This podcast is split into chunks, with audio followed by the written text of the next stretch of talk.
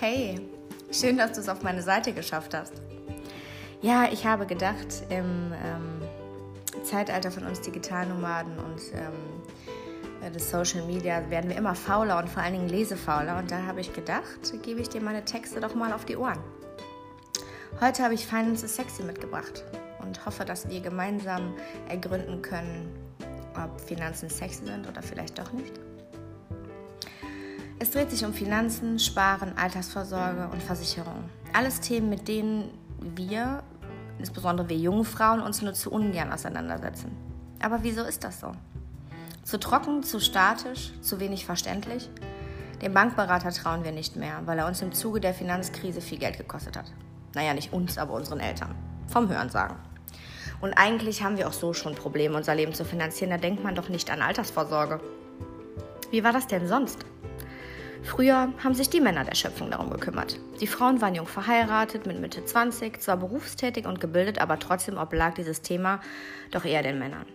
Aber heute? Ey, wir sind emanzipierter als je zuvor. Wenn wir uns ein Sofa nicht leisten können, fahren wir in den Baumarkt, holen uns ein paar Europaletten für einen Apfel und ein Ei, schleifen sie ab, lackieren sie, schrauben sie zusammen und voilà, unser eigenes Sofa. Paar Kissen drauf, fertig. Ich meine, hallo? Es gibt mittlerweile für alles ein YouTube-Tutorial. Als ich zuletzt im Bauhaus war, bediente mich eine unfassbar coole junge Frau in der Farben- und Lackerabteilung. Es war deutlich erkennbar, dass die Männer sie skeptisch beäugten und mit gefährlichem Halbwissen versuchten, ihre Kompetenz in Frage zu stellen. Ja, ich war merklich stolz, als sie alles abriss und die Herren mit offenen Mündern zurückließ. In meiner Begeisterung fragte ich sie, ob außer ihr noch mehr Frauen im Baumarkt arbeiten. Sie lachte und entgegnete, ehrliche Antwort, mehr Frauen als Männer.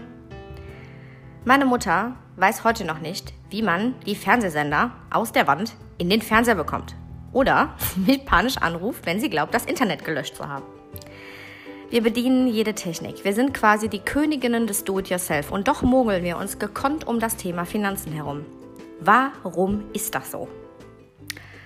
Weil Finanzen einfach unsexy sind. Bei unserem selbstgebauten Sofa sehen wir das Endresultat und haben einen direkten Nutzen davon, indem wir uns in die Kissen schmeißen und uns zu Hause fühlen. Und bei unserem ersten Sparbuch? Wuhu! Das liegt aber richtig schön in der Schublade. Ja, nicht. Ein Bankprodukt ist leider nichts, was dir von allen anderen geneidet wird, wenn sie es sehen. Im Gegenteil zu einer Louis Vuitton-Tasche. Das Problem ist nur, die Louis Vuitton-Tasche oder der Gucci-Gürtel füllen dir später nicht deinen Kühlschrank und zahlen auch nicht deine Miete. Wusstest du, dass alle Marken, die du so gerne trägst oder gerne tragen würdest, Aktiengesellschaften sind? Louis Vuitton beispielsweise wird zusammengefasst unter dem Namen LVMH. Louis Vuitton Moet Hennessy. Kurze Rechnung. Hättest du Anfang 2009 eine Aktie gekauft, hätte dich diese 50 Euro gekostet. Würdest du die Aktie heute verkaufen, würdest du für diese eine Aktie 313 Euro bekommen. Logisch betrachtet hast du also in 10 Jahren aus 50 Euro 313 Euro gemacht. Das wären nach Adam Riese ein Gewinn von 626 Prozent. Jetzt stell dir vor, du hättest den Wert einer Tasche investiert, sagen wir 500 Euro. Das wären dann 10 Aktien, also 313 Euro mal 10, macht 3130 Euro. Was heißt das für dich? Für das Geld, wovon du dir eine Tasche gekauft hast, anstatt sie zu investieren, hättest du dir heute fünf Taschen kaufen können.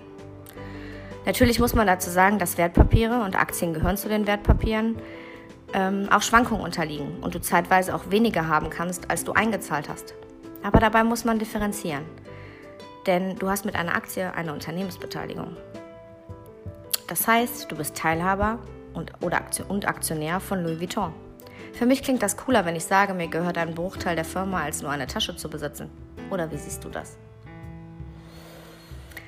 Und sollte der Wert zwischenzeitlich mal fallen, es ist ein unrealisierter Verlust. Die Betonung dabei liegt auf unrealisiert. Einen Verlust hättest du erst, wenn du sie zu einem Zeitpunkt auch tatsächlich verkaufst. Versteh das bitte nicht falsch. Ich möchte dir hier nicht empfehlen, eine Aktie dieser Firma zu kaufen. Ich versuche lediglich dir nahezubringen, dass es nicht nur eine Tasche, ein Schal oder ein Gürtel ist, sondern ein Weltkonzern dahinter steht. Mit einem Jahresumsatz, Stand 2017, von 42,64 Milliarden Euro und über 130.000 Mitarbeitern weltweit. Die Unternehmen LVMH, also Louis Vuitton, Moet und Hennessy, gibt es seit der Fusion 1987 und die einzelnen Unternehmen noch viel länger. Und an Unternehmen kann man sich eben in Form von Wertpapieren beteiligen.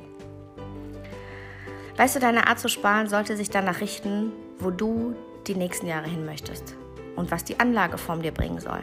Diese Bankprodukte sind ja im Ursprung nicht erschaffen worden, damit eine Bank Geld verdient, sondern damit die Menschen Vermögen aufbauen können. Aber so individuell wie du ist auch die mögliche Anlageform oder das Sparprodukt. Vielleicht ist es ein schöner Aufhänger für dich, mal deine Gedanken darum kreisen zu lassen. Es wäre toll, es zu schaffen, dass du auch Interesse an Finanzen entwickelst. Das erhoffe ich mir von den Beiträgen in dieser Kategorie. Auch wenn du es mir vielleicht jetzt noch nicht glaubst. Aber Finanzen machen Spaß. Und wenn du Fragen hast oder das Ganze anders siehst oder das Thema gerne anders betrachtet hättest, freue ich mich auf deine Nachricht. Und los!